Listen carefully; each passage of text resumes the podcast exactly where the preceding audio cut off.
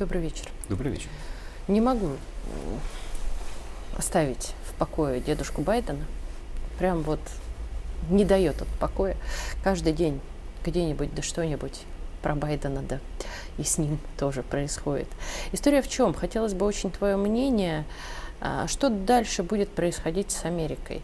Потому что, ну, а, а как иначе? Кому я еще с таким вопросом пойду? А, понимаешь, в чем дело? По моим наблюдениям, опять же, очень много почитала западных каналов, кстати, Твиттера в том числе, который не совсем сейчас э, демократический, скорее наоборот, республиканский. И там как раз очень качается тема на тему того, что вопрос э, выборов э, и победы республиканцев решен практически. А, а соответственно, а, демократам сейчас надо что-то делать с этим. И они это тоже прекрасно понимают. И вот в этой игре а, нет ли опасности для дедушки Байдена, что главным козлом отпущения станет он? И не просто козлом отпущения, что и не дай бог не переживет он этого года до выборов.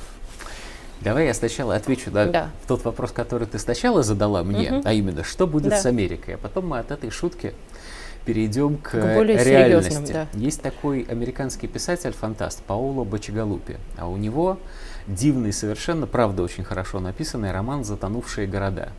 Вот э, это э, история про то, как э, случилось глобальное потепление, изменение климата, вот, и Америку затопило. Ну, не всю, конечно, но большая часть прибрежных регионов затоплена. На оставшейся территории, естественно, тяжелый экономический кризис привел к гражданской войне. И, в общем, сейчас, значит, по развалинам этих затонувших городов лазают изрядно одичавшие потомки американцев, а миротворческими операциями в этом безобразии занимаются натурально китайские спецназовцы. Прекрасно. Такое предсказание на будущее. Так вот, ответ на вопрос, что будет с Америкой в конце концов, он такой – когда-нибудь будет так, но, к сожалению, еще не завтра.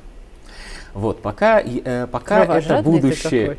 Ну, почему сразу кровожадный? И потом, мало они зла, что ли, сделали всему остальному человечеству, я не понимаю. Вот, вот чего им надо пожелать? Чтобы жили долго и счастливо? Я не согласен. А, так вот, пока это счастливое завтра не наступило, а, что будет в ближайшей перспективе? Тут надо сказать одну довольно не то чтобы этого никто не знает, но об этом как-то редко задумываются. Такую вещь. Было довольно мало президентов США, которым случалось проиграть какую-нибудь серьезную войну. Честно говоря, на вскидку можно вспомнить только тех президентов, которые вынуждены, которые проиграли Вьетнам. Вот это было поражение так поражение. В этом и смысле Никсон были, ох. и последствиями было, а, ну, действительно, перестройка всего американского общества не меньше. Байден становится сейчас со всей определенностью президентом США, который буквально только и делает, что проигрывает войны. Начинал их, правда, не он, ну, правда, он при Бараке Обаме был вице-президент, еще раньше был сенатор, нести эту ответственность он свою долю несет. Но как президент он попал в ситуацию, когда он вынужден завершать эти войны, отдавая приказ на отступление и соглашаясь с тем, что да, Америка проиграла войну. Именно при Байдене Америка проиграла войну в Афганистане талибам, ну, афганцам. Именно при Байдене Америка фактически проиграла войну в Ираке, Отсюда, кстати, его дивное заявление, которого много не, многие не поняли, про то, что он не даст Путину победить Америку в Ираке. Знал старик, о чем говорил. Другое дело, что у него не получается. Америка фактически проиграла России войну, если не в Сирии, то за Сирию, и Америка проигрывает России войну на Украине. И с каждым месяцем, что продолжается эта война, это становится все более ясно, для американского истеблишмента, для тех людей, которые в Америке принимают решения о дальнейшей судьбе страны. Байден на самом деле в этой ситуации ведет себя как настоящий американский президент. Он сражается. Он один из тех противников, которых можно уважать за упорство. Он придумывает все новые ходы. Он в условиях, когда им остро не хватает боеприпасов, находит замены – он подталкивает своих европейских то ли союзников, то ли э, прислужников к тому, чтобы они вкладывали в Украину все больше всякого всего. Но выхода нет. Выиграть у России войну на Украине не получается. скорее всего, не получается даже свести эту войну в ничью. То есть никакого поражения России не нанести, но, по крайней мере, сделать вид, что украинцы там что-то отвоевали. А что-то это Крым и Донбасс. Не получается, не будет этого. В этой ситуации американцы так или иначе будут назначать виноватых. И вот здесь встает тот вопрос, который задала ты.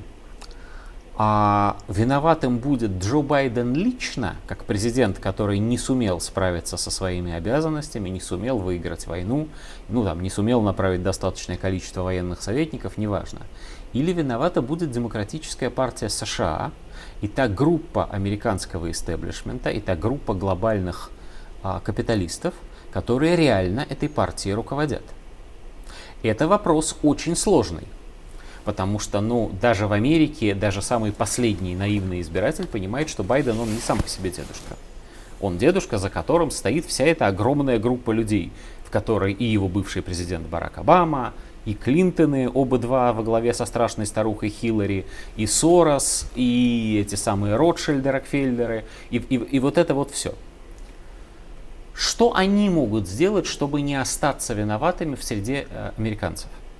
Байдену нужно найти замену внутри самой демократической партии, а замены нет. И это ответ на вопрос, а а не пристукнут ли его ненароком. Его можно пристукнуть, кстати, двумя способами. Одним довольно законным – сын его совершенно явно виновен в коррупционных преступлениях. Этого, собственно, он и сам не отрицает. Другое дело, что там сделка со следствием, но неважно. Всего-то и нужно сказать вслух, что он совершал эти преступления не, не сам по себе, а делился с отцом, например, поделился той самой знаменитой взяткой в 5 миллионов долларов, после чего импичмент, нехороший президент уходит, Америка обновленная, чистенькая, начинает разгребать последствия. Тут можно и с русскими ненадолго помириться, ну если надо. Вот, все замечательно. Один маленький нюанс. Когда они ставили Байдена президентом, они полагали, ну во всяком случае, очень многие считали так, они полагали, что э, он довольно скоро по состоянию здоровья ну, не будет выполнять свои обязанности, а Камала Харрис, которую они назначили ему в вице, как раз этим всем займется.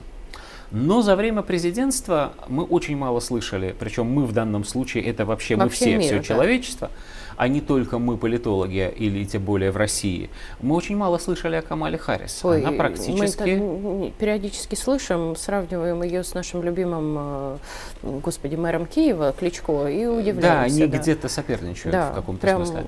Вот. А мы, э, она не совершает никаких самостоятельных политических Точно. шагов. И очень маловероятно, что она может быть хоть сколько-нибудь самостоятельным, дееспособным, полезным для Демпартии президентом США. Но если это не выход, значит Байдена нельзя отправлять в отставку. И убивать его тоже нельзя. А надо, чтобы он как-то доковылял до октября 2024 года. Но и тут засада. Ну хорошо, он досидел свой срок до октября 24 Но дальше-то Демпартия выходит на выборы, с а, республиканцами все ясно. У них Трамп побеждает в ралли с огромным разгромным счетом. Республиканцы в своем кругу отдают ему больше 55% угу. голосов на вчера, по, э, по-моему, или 60 уже, ну, в общем, много. Никакой Десантис его не догоняет. Значит, с республиканцами все ясно. Трамп однажды с огромным трудом, с очень большой ложью и подтасовками победи... в смысле, э, э, проиграл Байдену. Да.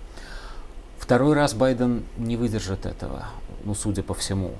Значит, его опять надо менять, а менять его не опять некого, не на кого, потому что все соперники, которые были у него 4 года назад, а они как-то расточились в пространстве. Не видно среди демократов человека, в которого они могли бы поднять на щит и сказать, вот этот человек заменит старика Байдена. До выборов, ну, год и три месяца.